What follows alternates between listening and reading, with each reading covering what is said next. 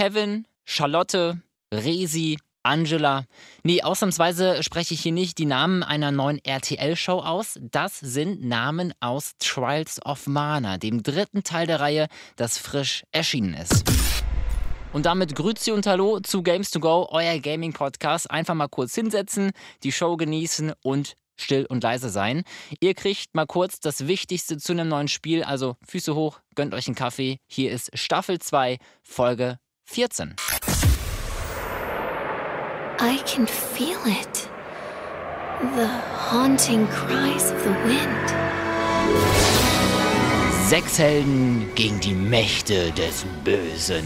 Typisches Szenario eines Spiels, so auch in Trials of Mana, mit dem Unterschied, das Game gibt es seit 1995. Ich gebe zu, ich meinte eben noch frisch erschienen. Das liegt daran, dass nur wir Europäer dieses Spiel seit 1995, also seit dem Release, nicht spielen konnten. Es wurde nie veröffentlicht in Europa. Erst Ende letzten Jahres hat Nintendo das Spiel dann auf der Switch zur Verfügung gestellt, kann uns jetzt aber auch scheißegal sein, denn seit Freitag gibt es Trials of Mana komplett neu und frisch aufgelegt. Damals also 16-Bit-Version mit 2D-Blick von oben, jetzt 3D und in angenehmer Verfolgerperspektive. This is the Mana Sword. In Trials of Mana suchen wir uns aus sechs Charakteren unsere drei Favoriten aus, mit denen wir unsere fiktive Welt dann retten müssen. Die ist schließlich in Gefahr, weil Monster wieder aufwachen, die einst gefangen und in sogenannten Mana-Steinen aus der Welt verbannt wurden. Warum? Weil die Dame, die einst diese Monster gefangen hat, stirbt. Man nennt sie die Mana-Göttin. Sie hatte vor langer Zeit acht Monster mit dem berühmten Mana-Schwert besiegt und verbannt und sich dann selbst in einen Mana-Baum verwandelt. Gut, äh, würde man dieses ganze Mana-Zeugs einfach mal weglassen, klingt es auch nach fast jeder guten Schwertgeschichte. Monster, besiegt, verbannt, Göttin, legendäres Schwert, Baum. Könnte fast schon Zelda sein. Gut, ist es aber nicht, ist Trials of Mana, deswegen weiter im Kontext. Auf jeden Fall verliert sie halt jetzt nach und nach an Macht, diese Mana-Göttin.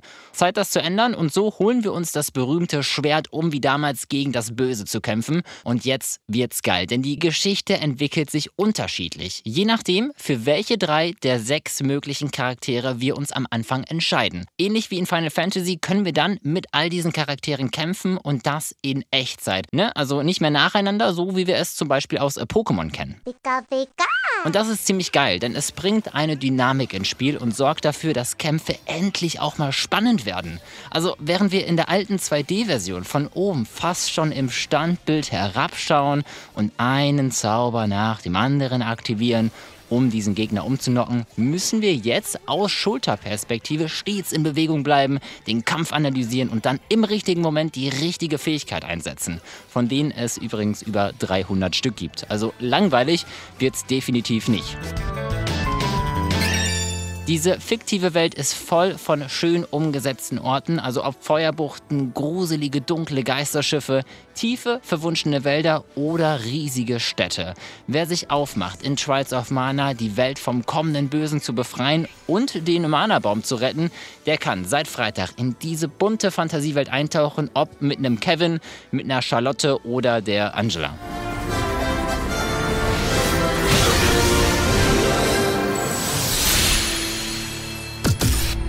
Das war Games to Go zu Trials of Mana. Wir hören uns kommenden Sonntag wieder und wer mal Bock hat auf so eine Videoversion, die gibt es ebenfalls seit neuestem auf YouTube. Jede Woche ein neues Video. In 30 Sekunden zeige ich euch dort das Wichtigste zu einem Spiel.